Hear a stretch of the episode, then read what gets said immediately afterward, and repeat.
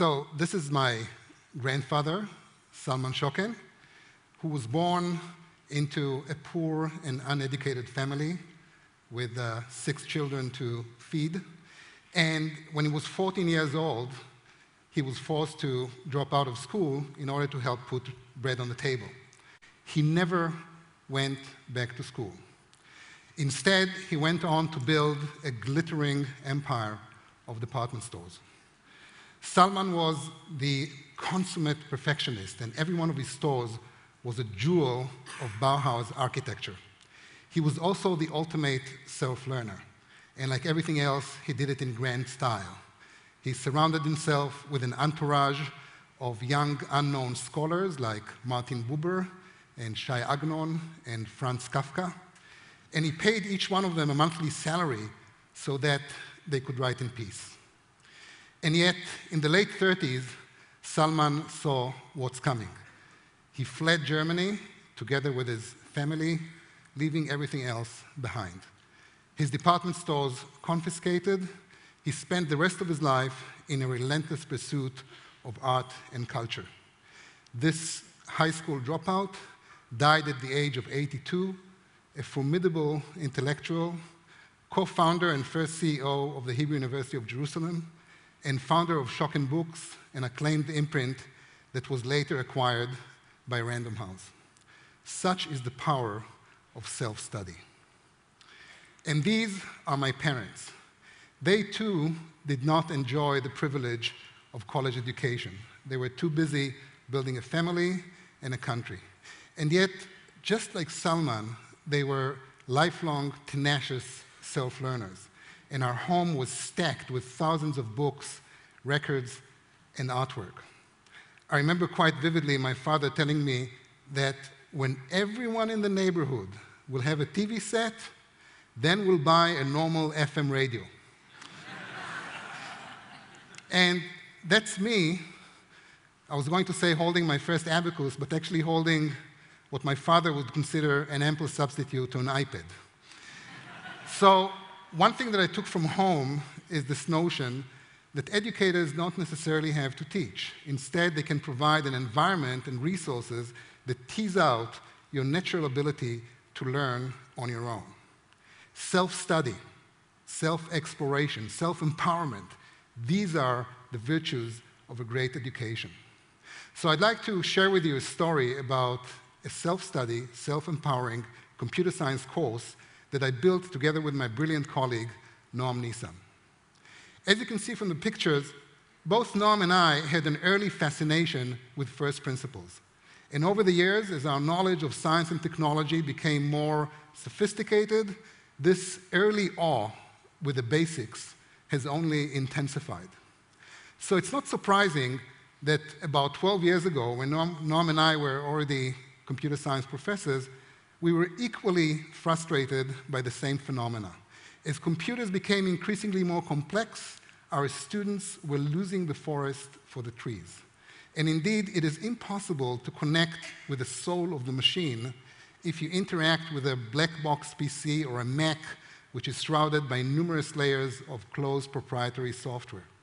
So Noam and I had this insight that if we want our students to understand how computers work, and understand it in the marrow of their bones, then perhaps the best way to go about it is to have them build a complete, working, general purpose, useful computer, hardware and software, from the ground up, from first principles. Now, we had to start somewhere, and so Noam and I decided to base our cathedral, so to speak, on the simplest possible building block, which is something called NAND. It is nothing more than a trivial logic gate with four input-output states. So we now start this journey by telling our students that God gave us NAND and told us to build a computer. And when we asked how, God said, one step at a time. And then, following this advice, we start with this lowly, humble NAND gate, and we walk our students through an elaborate sequence of projects in which they gradually build a chipset, a hardware platform, an assembler, a virtual machine, a basic operating system, and a compiler for a simple Java-like language that we call Jack. The students celebrate the end of the tour de force by using Jack to write all sorts of cool games like Pong, uh, Snake, and Tetris. You can imagine the tremendous joy of playing with a Tetris game that you wrote in Jack and then compiled into machine language in a compiler that you wrote also, and then seeing the result running on a machine that you built, starting with nothing more than a few thousand NAND gates. It's a tremendous personal triumph of going from first principles all the way to a fantastically complex and useful system. Noam and I worked five years to facilitate this ascent and to create the tools and infrastructure that will enable students to build it in one semester. And this is the great team that helped us make it happen. The trick was to decompose the computer's construction into numerous standalone modules, each of which could be individually specified, built, and unit tested in isolation from the rest of the project. And from day one, Noam and I decided to put all these building blocks freely available in open source on the web. So chip specifications, APIs, project descriptions, software tools, hardware simulators, CPU emulator, uh, uh, stacks of hundreds of slides, lectures. We laid out everything on the web and invited the world to come over, take whatever they need, and do whatever they want with it. And then something fascinating happened. The world came. And in short order, thousands of people were building our machine.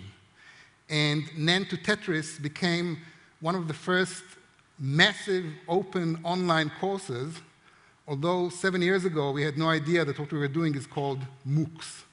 We just observed how self-organized courses were kind of spontaneously spawning out of our materials.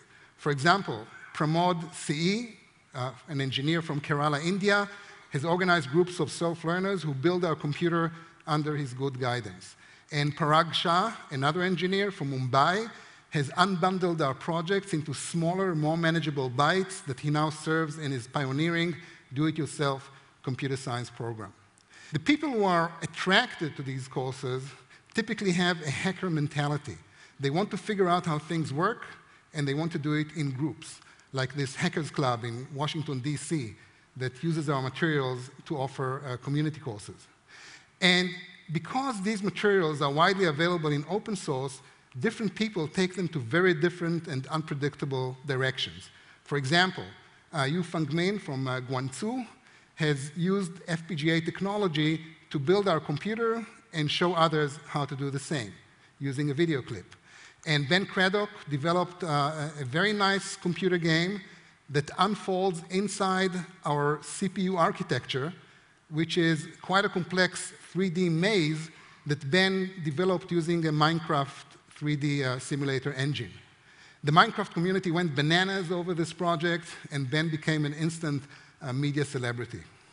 And indeed, for quite a few people, taking this NAND to Tetris uh, pilgrimage, if you will, has turned into a life-changing experience. For example, uh, take Dan Rounds, who is a music and math major from East Lansing, uh, Michigan. A few weeks ago, Dan posted uh, a victorious post in our website, and I'd like to read it to you. So here's what Dan uh, said. I did the coursework because understanding computers is important to me, just like literacy and numeracy. And I made it through. I never worked harder on anything, never been challenged to this degree. But given what I now feel capable of doing, I would certainly do it again. To anyone considering NAND to Tetris, it's a tough journey, but you'll be profoundly changed. So Dan demonstrates the many self-learners who take this course off the web on their own traction, on their own initiative, and it's quite amazing because these people cannot care less about grades. They are doing it uh, uh because of one motivation only. They, they have a tremendous passion to learn. And with that in mind, I'd like to say a few words about traditional college grading. I'm sick of it. We are obsessed with grades because we are obsessed with data. And yet, grading takes away all the fun from failing. And a huge part of education is about failing. Courage, according to Churchill, is the ability to go from one defeat to another without losing enthusiasm.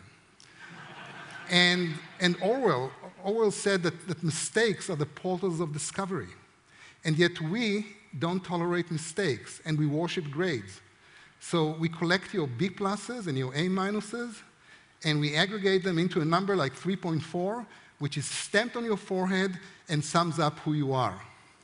Well, in my opinion, we went too far with this nonsense and grading became degrading.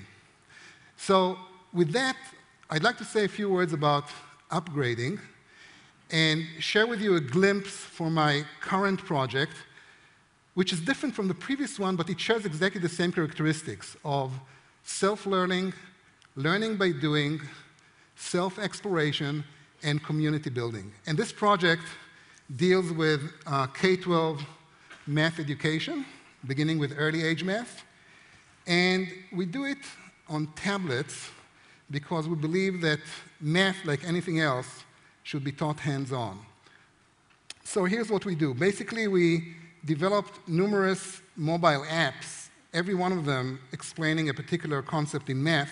So for example, let's take uh, area. When you deal with a concept like area, uh, well, we also provide a set of tools that the child is invited to experiment with in order to learn. So uh, if area is what interests us, then one thing which is natural to do is to tile the area of this particular shape and simply count how many tiles it takes to cover it completely. And this little exercise here gives you a first uh, a sort of good insight of the notion of area.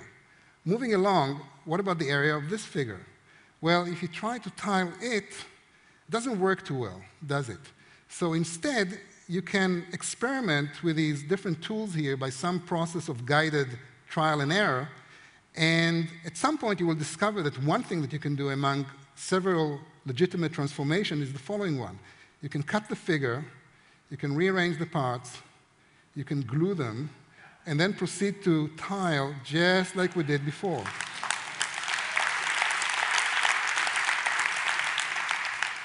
Now, this particular transformation did not change the area of the original figure. So a six-year-old who plays with this has just discovered a clever algorithm to compute the area of any given parallelogram. We don't replace teachers, by the way. We believe that teachers should be empowered, not replaced. Moving along, what about the area of a triangle?